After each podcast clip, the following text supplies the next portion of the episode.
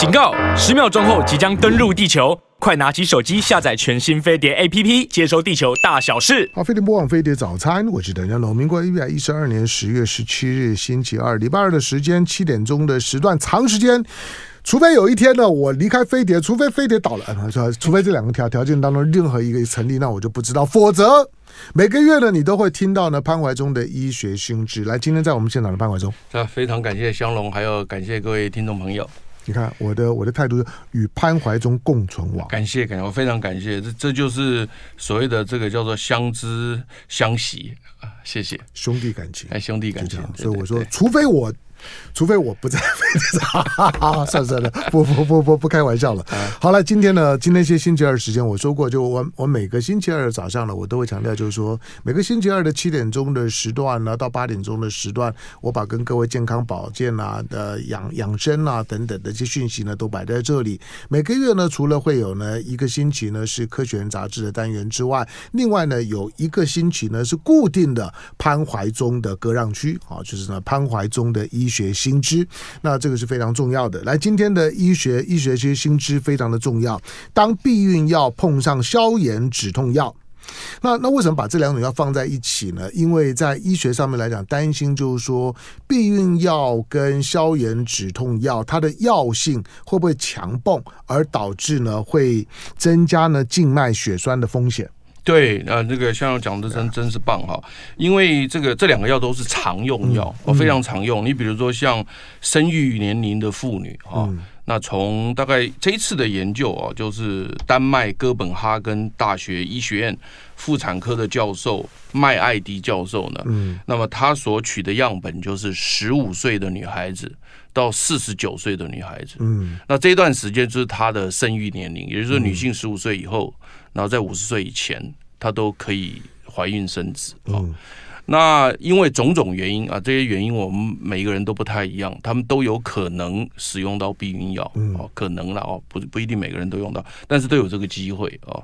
那你在使用避孕药的同时呢，你一在那个期间啊，你一定有可能这个哪里不舒服，哪里痛，吃个消炎止痛药是常有的事情啊。所以因此呢。这个呃，丹麦的这位妇产科教授就觉得说，哎，奇怪，这早期为什么没有人去研究，在有关静脉血栓这个部分，两个人强泵以后到底会怎么样啊、哦？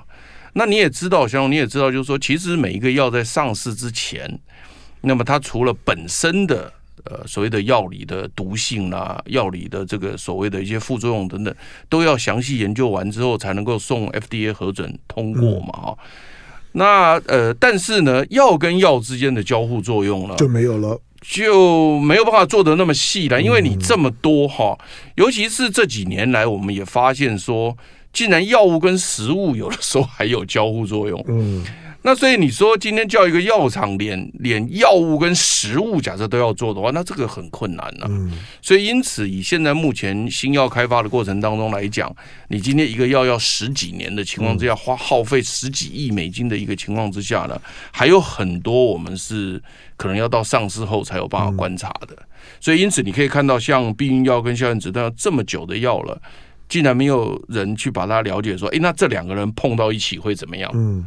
哦，那当然，他这时候特别的诉求，这一次丹麦教授啊、呃，这个做的这个诉求就是有关静脉血栓的部分。嗯，那当然没有错了哈。避孕药现在目前哈，呃，非常的多。我我们特别讲女性避孕药，我要把它强调，这个这边讲的不是男性避孕药啊。那么女性避孕药，它现在目前种类非常的多啊，非常的多。所以因此呢，这个丹麦教授呢，啊、呃，他也把它分成了三个类型啊。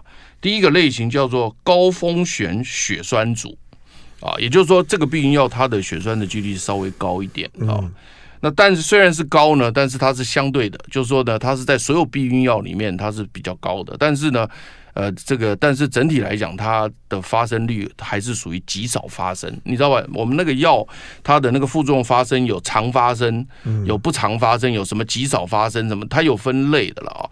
所以因此呢，这个这个呃避孕药的这个静脉血栓呢，它就分成三组，就是有高发生率的，有中等发生率的，有非常低甚至没有。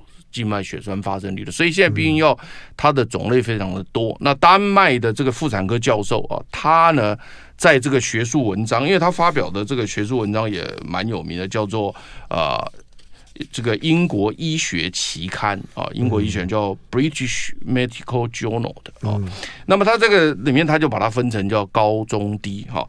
那如果你要问我说，呃，这个低就是基本上不会发生血栓的避孕药呢，目前呃是很有名的一个叫做迷你药丸，嗯啊，这个现在目前如果这个香龙可能不太听过吧，嗯，你有听过吗？迷你药丸。没有，没有哈。这个迷你药丸呢，它是单纯只有黄体素的。从来不吃药，不是不是从来不，你从来不会吃避孕药。这女性避孕药你怎么吃呢？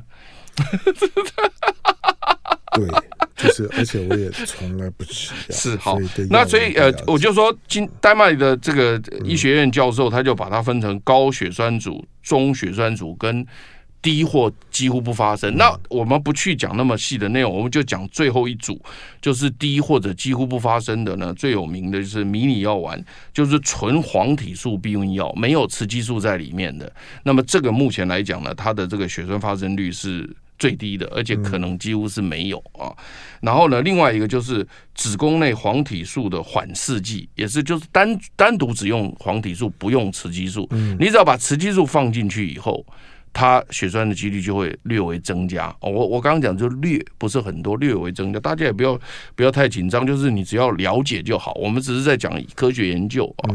然后呢，如果是子宫内黄体素的缓释剂呢，我们叫密蕊钠。也也很有名啊，就是放在里面，它要缓释一些黄体素，浓度很低，所以蜜蕊蜡也是属于这个呃非常低风险或甚至没有血栓的这个组。那另外就是线圈组，所以线圈组就子宫内结孕区，就一个线圈在里面，这种是属于避孕器，它不不算药了啊，叫避孕器。所以这三种呢，目前是最低风险的。好，那它就分成这三组以后呢。然后他开始做这个实验哦，那这个实验呢非常的大哦，因为它是国家级实验，就是丹麦国家级的实验啊。那么他从一九九六年到两千一十七年哦，总共将近我看将近有二十年的时间哦。嗯。那么他把所有的十五岁到四十九岁丹麦的女孩子全部纳进来，哦，他可能是有点类似我们台湾的鉴宝的资料啊，他都全部纳进来了啊。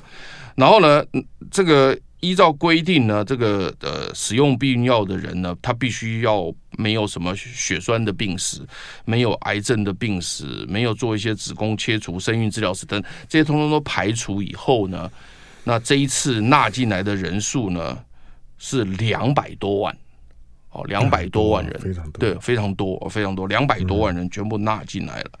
然后呢，呃，在在追踪这两百多万的这二十多年的时间里面呢，只要你是第一次，因为他以前从来没有血栓病史，也没有癌症，什么都没有，那你只要第一次发生静脉血栓，或者是这个肺肺栓塞的，那这个人就就停止追踪了。嗯，你只要一出现，他就停止追踪，所以他就在这整个二十几年追踪的过程中，这两百多万的妇女呢，那么呃。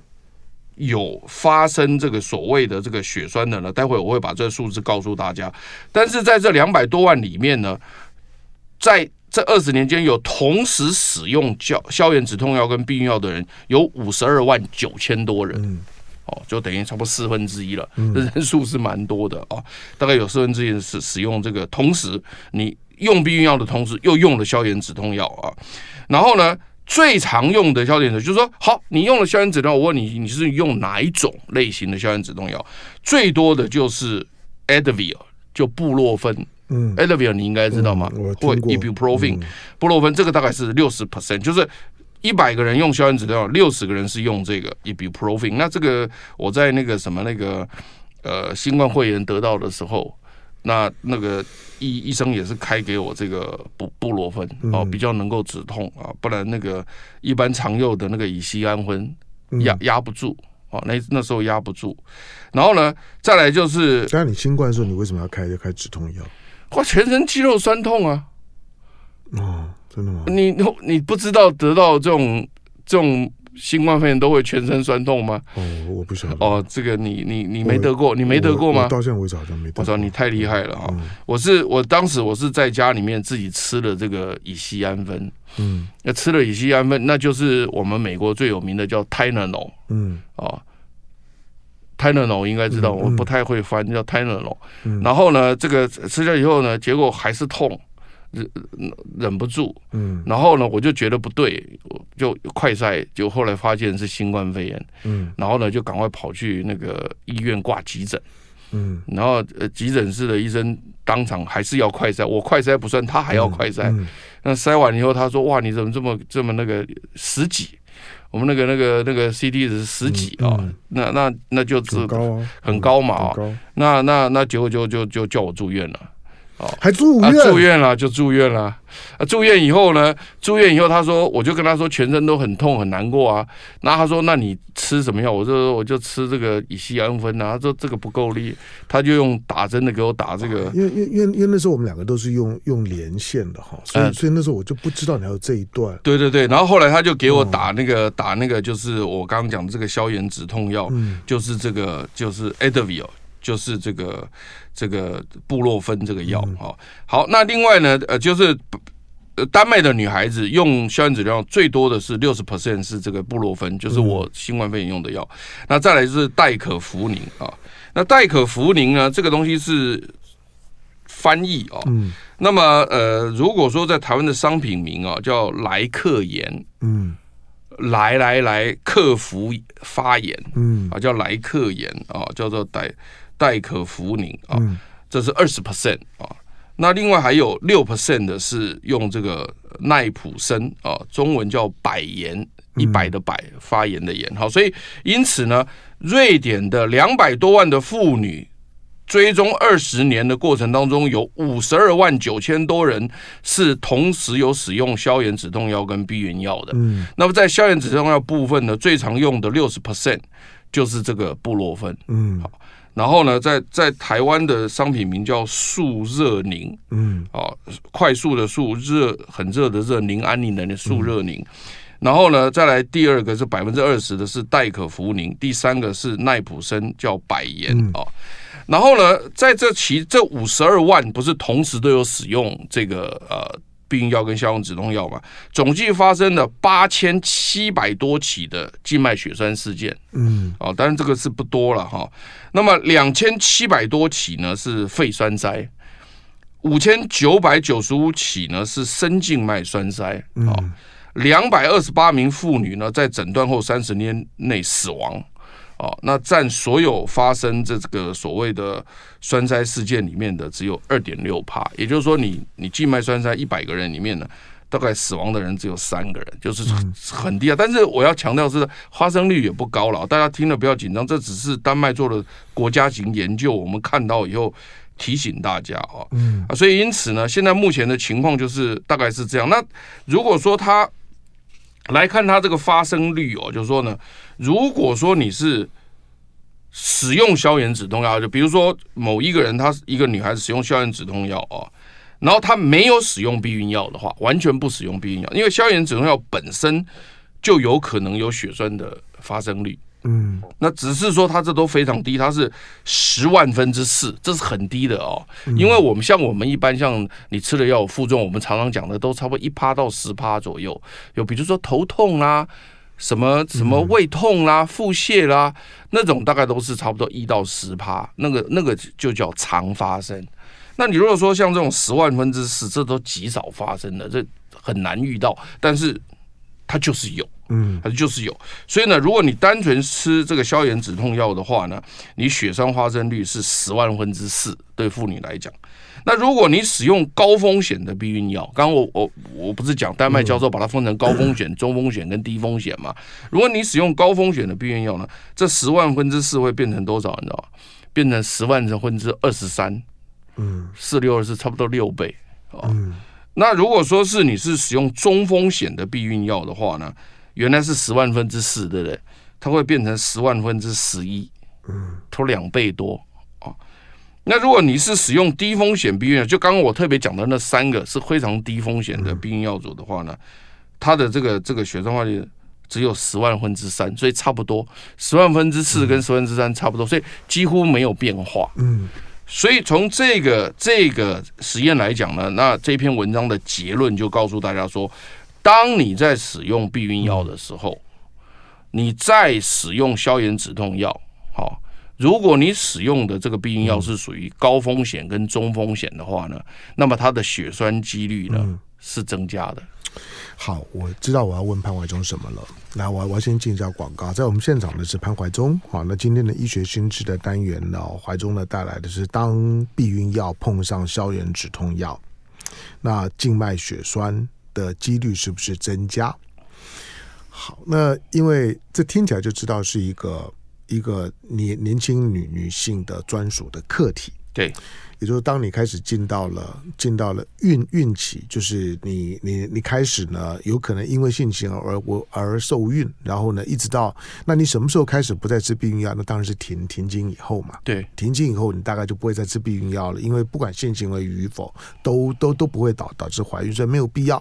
所以在这段这段时时间里面，十五到五五十这个这个年年纪段的女生，如果你有在吃避孕药的时候，你在。你在看病拿药的时候，特别止痛药的适用性非常普遍。你几乎各种的各种的病痛的时候呢，你开药的时候，里面呢，如果是开给你一包药，里面大概都会有一两颗是止痛药。对，但他那个止痛药跟我现在讲的止痛药类型不一样，嗯、待会我们可以讲。OK，好，那那到底？你起码要知道，就是说这里面呢是有药性当中的风险意意识的，这是起码要有的。同时是女性呢特别要顾虑的。来进广告，回头之后呢继续访问潘怀忠。好，飞碟模仿飞碟早餐，我是谭建龙。好，今天的问题呢很很重要哈，医学新知里面在谈的就是说，当你作为一个年轻女女性，你在生育期的时候。那当你有有怀孕的可能的时候呢，你可能那有有性有性行为的时候，你就开始会会服用避孕药，因为它终究是一个比较有有效。如果从避孕的角度来讲，比较有效，比较可靠。同时，它可能一旦服用，它可能是一个长时间的问问题。对对，就是它它不太可能只是这它它不是那种的紧急的什么事后药啊那种的情情况，是长期的。所以你就必须要认识到，就是说这些避孕药它影响到呢你的你的，就是说妇女的体内的这荷尔蒙的调节。对，那它是长时间的，对于你的身体呢是是会是会有一定的规律化的影响。基本上面就是规律化的。影响。好，那但是当你紧急的情况之下，你需要服用止痛药的时候，你不能没有认识。不过我们我我先解决一个问题啊，那它导致静脉血血栓。什么是静脉血血栓？它的形成原因是是什么？为什么静脉血栓是可怕的？好的，呃，我想最清楚一个案例啊，就是大家在这个坐飞机的时候，嗯。啊，经常听到一个叫经济舱症候群，是的，好常听过。常坐在那地方，对，常坐那边不动，那就会产生静脉血栓，又又很狭窄，对，就窝窝，对对，那就会产生静脉血栓。那在静脉血栓呢，在粘在原来在你的脚下面产生静脉血栓，照道理堵住，那只有脚痛、脚不舒服、水肿而已。嗯，那结果没想到呢，因为它血液循环的关系，它这些小的血栓可能打回来。嗯，那因为回来之后，在肺动脉如果如果栓住的话，那人就可以死掉。嗯，所以就非常严重。所以因此呢，它的血栓通常是在脚这边形成。嗯，然后但是呢，打上来之后，在肺动肺动脉上面栓塞的话呢，就会造成死亡，所以是很恐怖的。嗯，所以为什么在刚刚我在念的时候说，在整个这个研究过程当中呢，它有八千七百多起的静脉血栓事件，啊，有两千七百多起是肺栓塞，有六千多起是深静脉血栓，对不对？那可是有两百二十八名是三天内死亡，三十天内死亡。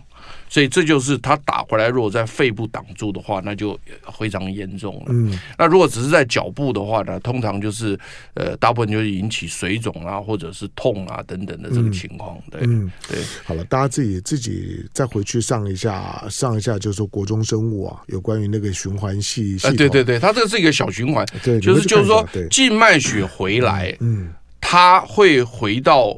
右心房，嗯，那到右心房又掉到右心室以后呢，再打到肺部去。因为为什么？那个静脉血是二氧化碳充满的，对没有氧气，所以因此要打到肺上去呢，要进行交换，交换之后再回到左心房，再到左心室才打到全身。嗯，所以，所以它打到全身的叫大循环，对，打到肺部的叫小循环。是嗯。对，那小循环主要是要去拿氧气。对，主所以要主要可能会出现的就在那个小小循环啊，对对对对对，因为静脉血回来它是没有氧气的，二氧化碳多，所以要往肺部打。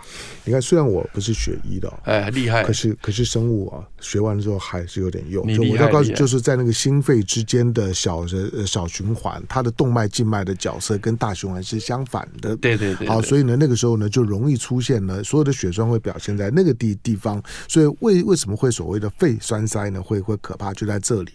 好，那那如果说是如果说是就是说静脉静脉栓栓塞呢是有潜在风险的，那你刚刚讲到就是说不同的避孕药，对对对对对。然后不不同的不同的止止痛药，啊对对对它的效果对对。是不一样的。对对对对对。因为因为这个是你的专业啊，嗯。因为你你你你是神经药理所，嗯。你知道就是说在一般人在在在生病看医生的时候啊，比较重视医师，比较轻忽药剂师，嗯，对药药药师对药理啊。不不不是这么在乎，不是这么理理解，所以过去有很长时间，医师就兼药师，就是医生医师开给你的就 OK 了。可是到了这些年，我慢慢发现，就是说，其实药师的角色是非常重要的医。药分业嘛，对药师本身呢，对不同的药物，同样一颗药，这个里面是什么的东西呢？药理会不会有相冲的情况？过去我们真的不太在乎，觉得医生开的我们就通信。对，那另外另外，其实我都对，没错啊，呃，医师非常重要，药师也非常重要，护理师也非常重要啊，这些都我们叫大大医护观念嘛，哈，所有的医疗人员我们都很尊敬。所以你在看医生的时候呢，你看医生，医生开药的时候呢，你一定要，就算医生忘记，你一定要跟医生讲，就是说我最近有在吃什么什么药，啊，你讲的真好，嗯，对，因包括为避孕药，你要跟医生讲，对，因为因为有些避孕药呢，嗯，他可能就自己买来吃，他也没有这个健保卡，搞不好看不到。没没错，医生就不知道哦，对呀他就不知道你要跟医生说，我最近有在吃什么什么药，跟你开的药之间有没有呢？会冲突你讲的对，你讲的对对，你讲的对，我跟你讲你你真的很棒哦。那但是我现在要讲的是，就是说我们自己的医疗常识要增加。其实就是说我们呃不懂的地方要问医师，这对；不懂的地方要问问药师，这都对。但是很多情况下，我们自己也要懂一点。因为为什么呢？因为现在的非处方药很多，也就是说呢，你到药房就能买到药的时候呢，很多人就不问就自己吃了。我讲的有没有道理？好，那另外有一种情况是呢，甚至了哈。处方药你都买得到，嗯。这个我讲的实在话嘛，哈，处方药有的时候你都买得到，嗯，呃，那所以在这样的一个情况之下呢，我想大家的医疗常识还是要稍微多一点，会比较安全一点。所以今天这个丹麦这个教授这个实验只要一出来以后呢，你就知道了一件事了，就是说，比如说举个例子来讲，当时新冠肺炎的时候，全世界缺药，对不对？全世界缺药嘛，哈。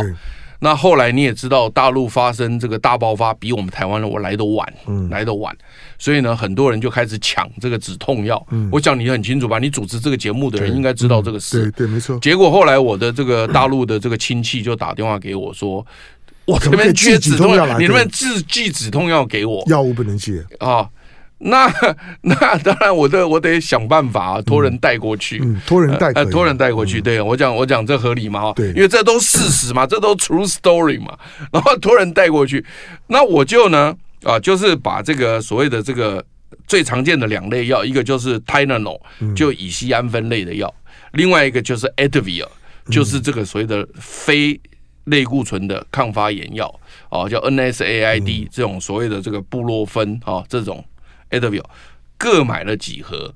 请人带过去了啊，带到上海，到了上海以后才寄给他啊。啊，寄给他以后呢，那我的堂哥就收到了哦。我堂哥算很亲的了，我爸爸弟弟的小孩啊，堂哥收到了，收到以后他就给我打电话，他他说怀忠啊，你给我寄的这个药啊，有一种我不能吃啊。我说哎，你怎么不能吃？他说我现在心脏装支架了，我有心血管的问题，这个怕怕血栓，对，嘿，你就知道了。所以这个消炎止痛药的就怕血栓，对，那你消炎止痛药里面有一颗啊，是是那个所谓的非类固醇的抗发炎药，嗯所以他说这个我平常我自己不敢吃，除非医生开给我。嗯，我觉得这个讲对了，为什么呢？医生开给你没问题，因为医生有考量所有的事情，我们就是尊重医生。可是如果你在家自己吃，你是有装血管支架的，有血栓过的，那你一般止痛药你会用哪一个？嗯，会用 Tylenol，用乙酰氨酚那一类的，你不要去用那个 NSAID，不要去用这个所谓的。非类固醇抗发炎药，也就是 Advil 这一类的，好，不要去用这个。所以，因为我当时我不晓得他装支架了，因为我们这个隔阂太久，嗯，又不是每天联络，他装支架也不用跟我报告，嗯，哦，那所以因此呢，他打电话来要的时候呢，因为我们也有一阵子没联络了，因为新冠肺炎期间我也没联络，我也没去，三四年也没去，嗯，所以呢，就是说要，哦，我就就托人给他带过去，啊，就他就说这个药，我说那这样你是对的，我说那你要不你就吃这个 Tylenol。看看能不能那个那个呃能够解决痛的问题。我说为什么我会记这个 NSAID，就是这个 Advil 给他的原因，是因为我自己的经验是我的 Tylenol 压不住，嗯，有没有？我刚刚不是讲吗？我痛，然后我吃了这个药没效，然后后来到医院急诊以后，医生开给我这个布洛芬，就是 Advil 这个药，我才止止痛，我才舒服一点，晚上才睡得着嘛。那所以我说我因为我有这个经验，所以我说啊，那这样的话可能你要用这一颗药压的比较住哦。那就他说，可是我有心脏血管的问题。我说那就对了，那你如果要吃个药，一定要问医生。那嗯，在家你就用我另外给你的这个，就用 Tylenol 的就好。所以我就举这个例子。所以因此你现在马上就清楚知道，就是说我刚刚在讲说。如果这篇文章出来以后，你听到了以后，你不必紧张，你只是要做一件事情，就是说，如果我正在吃避孕药，好，比如说我正在吃避孕药，那我若要吃止痛药的时候，我若不是经过医生，我自己去买的，那你要用什么？我我讲的很清楚，你要用什么？你要用 Tylenol 那一颗，Tylenol 那那个系列，对，你不要去用那个。那个 Ibuprofen 这一个系列的东西，因为因为它两个加在一起来讲很难，你要记得这个多东西，然后然后你要你要去买的时候，你要问药师，对不对？对啦，那那但是因为你经常在药店就会买到啊，而且我今天讲这两个药，我我估计所有人都知道了，我不晓得为什么香龙会会这么样的陌生。那如果我再把这个 Tylenol 讲清楚一点。就是我我是很不想讲药名，但是 Tylenol 这一颗，Acetaminophen 这一颗呢，乙酰氨酚其实就是你们常用的普拿疼，跟它成分是完全一样。但但是为什么我一直不愿意讲这个名字？因为我不想误导大家，就是说好像呃。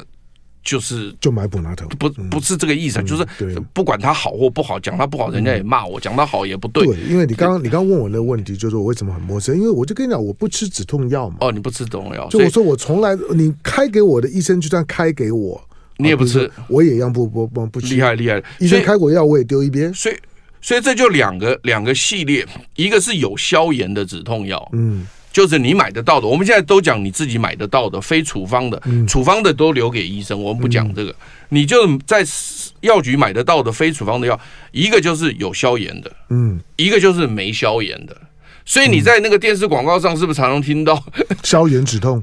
嗯，对，他说五消炎靠五号，有没有？他有没有这样讲？对啊。那当然这个东西我也不想去评论，因为因为在网络上已经吵翻天了。嗯，因为他那个广告一出来以后。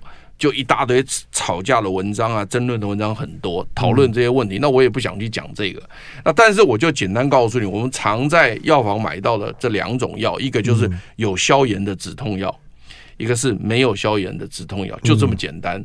那有消炎的止痛药最代表的就是 Advil，嗯，好。那没消炎的止痛药最代表的就是 Tylenol，就这么简单，嗯，哦，那 Tylenol 就是我刚讲的乙酰氨酚，嗯，然后呢，有消炎的就叫布洛芬，大概就是这样。那它至于说它的商品名，它可以两百个名字、三百个名字，因为成分已经专利过期，所以大家都可以用。嗯嗯、对，所以那简单来讲就是说呢，你现在开始有一个观念，就是如果我是有身体有有痛，然后有点发烧，你首选是什么？嗯，你你告诉我首选是哪一颗？你就是你就 Tylenol 那对，对首选是 Tylenol，、嗯、因为 Tylenol 那一颗基本上。看目前看起来副作用是比较低的，嗯，好，那但是呢，有的时候你用了这一颗没用，嗯，你比如说举个例子来讲，我刚刚讲新冠肺炎我没用嘛，我非用那一颗不可，嗯，后来我用了那一颗以后，我我就舒服多了，嗯，那因为我也没有心脏血管疾病，所以我没有问题，而且我又是医生开给我的，那就那就不用讲了啦，嗯，好，那好，我举举我女儿，我女儿是二十几岁的小女孩，经痛，嗯。当然她是没有吃避孕药了，但是她经痛，他经痛以后呢，他就他就跟我讲说，爸，我我我痛得很很不舒服，那我就给他泰纳龙，嗯，合理吗？嗯，因为第一个我就是给他泰纳龙嘛，嗯，可是我给他泰纳龙以后呢，他跟我讲没效，嗯。那 他跟我讲没效啊，嗯，那我没办法，我说好，那没关系，那你隔个几个小时以后，那我说那你就吃这个 Advil 好了，哎，结果有效，OK，好，所以显然看起来他可能那个子宫在收缩的时候，他发炎反应比较大，嗯，所以可能需要以消炎的才有办法压得住，嗯，所以我女儿现在经痛的时候呢，她就根本不买。泰纳龙，嗯，她就直接买 Advil，OK，她直接买 Advil，但是因为她没有用避孕药，然后她也没有心脏血管方面的问题，所以基本上应该是 OK，嗯，好，那但是简单讲，讲了这么多的这些东西以后，就简单今天这篇文章告诉你说，如果是你是一个女生，你现在正在用避孕药，好，那你身体不舒服的时候，你你去买药的时候，如果你经过医生没有问题，你听医生的。好，那如果有药师也都听到，但是你自己去买没有问人的时候呢，你不要去买那个有消炎的那个止痛药，大概是这个意思。嗯、好，来，我要再再这样够清楚了。对，我要再进一下广告。来，在我们现场呢是潘怀忠。好，今天怀忠带来就是当避孕药呢碰上校园止痛药，因为当然了，就是说的避孕药是一个呃，他已经。它就是在青春期之后呢，你呃，对妇女来讲，可能都会接触到的药物，毕竟把有关避孕的。主动权抓在自己的手手上，不要去赌男生。男那男生不管是不是带带套不不不不带套，那个呢变数很很多的。女生呢自己掌控呢自己的避孕的主动权，所以避孕药对女生来讲呢很重要。有了避孕药之后呢，女女生的自由度呢提高了非常非常多。好，但是当你偶尔呢需要吃止痛药，不管是经痛。对你，你可能会啊，牙痛，对你你可能会吃到。你平常如果受了伤等等疼痛，乃至于像潘怀中生病了，他的筋骨酸酸痛，他都可能需要呢止痛药。这个时候你就要小小心。我说我们在看医生的时候，我们除了医生诊断确定，哎，你是不是确诊了，你是不是得了什么病之之外，开药的时候，经常是我们最疏忽的时候。嗯，开药的时候，我们经常因为相信医生，可是你往往忘了交代一些事情。医生或许现在健保。资料，他一卡一插进去之后，啪啪啪啪，你的你的所有的对你的就诊资料都会出来，处方药大概都会显示在这上面，医生开给的药都会显示在上面，甚至有一些的医疗系统，他自己呢会会做筛选，会自己呢去帮你过滤掉，就是说，哎，可能有哪些的药呢，可能呢是是不应该开的。可是如果是你自己买的，像避孕药这种东西，医生可能会会缺乏风险意意识，不知道你在吃什么避孕药，那你就要注意。来进广告，回头之后继续跟潘怀忠聊。好，非常不枉费的早餐，我是谭仁龙。那今天星期二的时间，医学新知的单元，潘怀忠的时间了。那怀忠呢，今天给大家带来的是呢，当避孕药碰上消炎止痛药的时候，它可能会增加呢静脉血栓的风险，静脉血栓。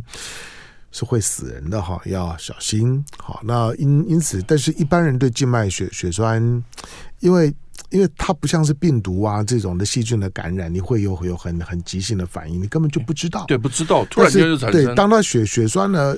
导致了栓栓塞的时候呢，突然间呢发发作的时候呢，人可能就已经走，所以他会呢很急性的死亡。对对，因因此呢，这个是要特别特别提防。虽然我们刚刚讲的那个几率啊，他做的这样的一个研究里面呢，两两百多万的 case，嗯，两百多万的 case case 里面来讲呢，就算有两两百多个死亡，你算下来之后呢，死亡率呢可能是十万分之多。对，可能可能对，就比比比例来来讲呢，并没有很高。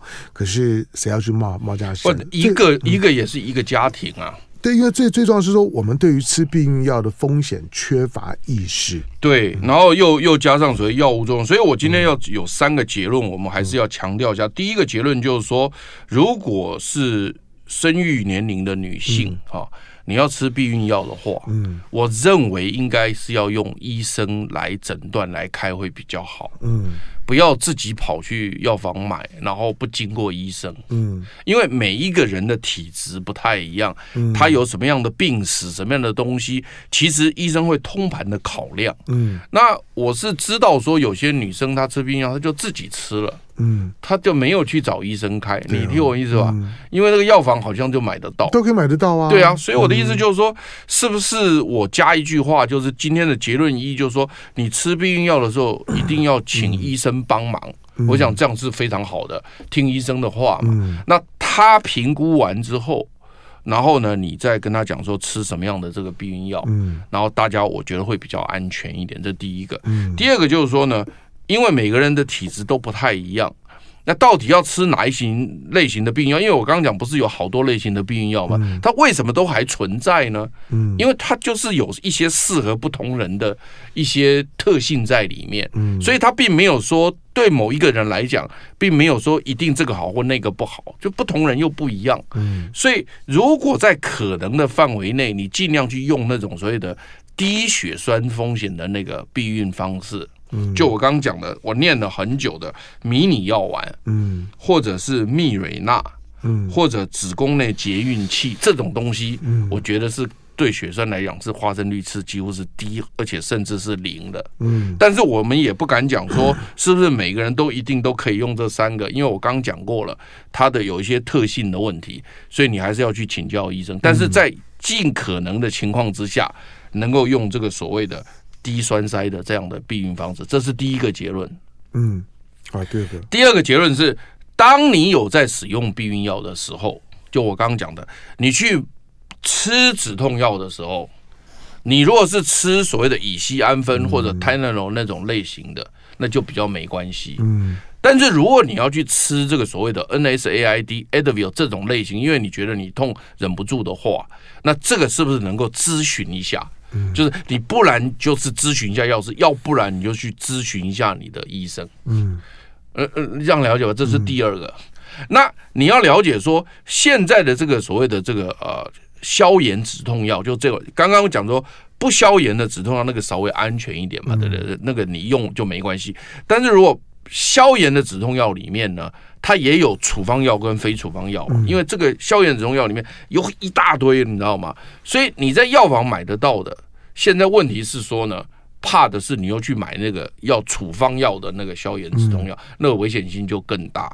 因为一般它是会归类到处方的这个消炎止痛药，它就是危险性大才会变处方。嗯所以因此呢，消炎止痛药这部分呢，不是所有的药都是不要处方的。我这一点要特别强调，你只能买那个不要处方的药，但是用的时候。如果你在用避孕药的话，也要咨询一下医生或者咨询一下药师，会比较安全一点。你你了解我吧？不然的话，很多人他们去买消炎止痛药，去买那个处方的那个消炎止痛就麻烦了。嗯好那什么时候的？你刚刚讲过经痛啦，哈，那个牙痛啦，哈，比如说头痛啦，哦，或者感冒、肌肉酸痛啦，这种都会用到这种止痛药嘛？对，你忘了一个年轻女性常有的。嗯，叫关节炎，类风湿性关节炎，那个不会常有了，但但但是就如果如果如果你有这种就是免疫系统关节疼痛，对，那要更那要更要小心，对，那个更要小心，那个是一个长时间，对对对，或者关节关节上面的疼痛、关节发炎什么，那都要特别的小心。所以这是这是这个第二个啊，第二个结论我要特别跟大家说的啊。那那第三个我要跟大家说的就是说呢，你你在了解这个这个止痛药部分来讲，止痛药有一类叫做不消炎的止痛药，嗯，一类叫做消炎的止痛药，对不对？哈？那在你使用的时候呢，我现在比较诚恳的建议就是说，你可以第一线都是用那个不消炎的那个止痛药，嗯，但那个不消炎的止痛药呢，它也不是完全嗯没有危险性，因为呢，那个不消炎的那个止痛药呢，它对肝脏有的人影响蛮大的。嗯，好，所以我们曾经有遇到过，就是在这个美国啦，哈，在欧美经常遇到，每年都要死好几个人。就说呢，他在用这个不消炎止痛药的时候呢，他没有注意他重复使用，嗯，因为他他相当安全，所以他就变重复使用。嗯，什么叫重复使用呢？啊，举个例子来讲啊，就说呢，你比如说腰痛啊，你腰痛，你你你你你吃了一颗啊，完了呢，你结果后来又经痛，又去买了一个经痛的药吃了一颗啊，那你要晓得，经痛跟腰痛那两个药开口服的啊，可能成分都一样，嗯。但是你买的时候，你可能觉得说啊，这个是腰痛的，嗯。这个是经痛，你以为不一样，嗯，但其实是一样的东西。成分跟作用都一样啊，对对对对对对对，就所以所以你这时候就变成造成一个什么药，叫重复给药，就过过度使用。你讲对了，它过度使用，对这种当然就会就会加加重药性了。你也许吃的时候你会觉得，哎，止痛的效效果特好，不过它风险也提高。好，博人夜间时间时间到了，最后我提醒就是说血血栓这件事情。我的我过去的一点点理解，就是血栓这件事情跟体体质是有点关系的，有关系对。好，所以就是说你要稍微了了解一下你的血的浓度啦，你的体体质啦等等。有有的人就比较容易有血栓，对。好，那因此如果你你是这种比较容易有有有有血栓的，那你就要特别的谨慎。所以在做健康检查的时候呢，这些都是检查的细节，而不是光是有有没有 cancer 啦，有没有什么多东西。有一些呢会。会夺夺夺走你性命的，跟 cancer 跟这种的病理现象还不见得有关啊，但是就是在用药的时候要特别的小心。感谢今天到我们现场的潘华忠，好，谢谢。就爱点你 UFO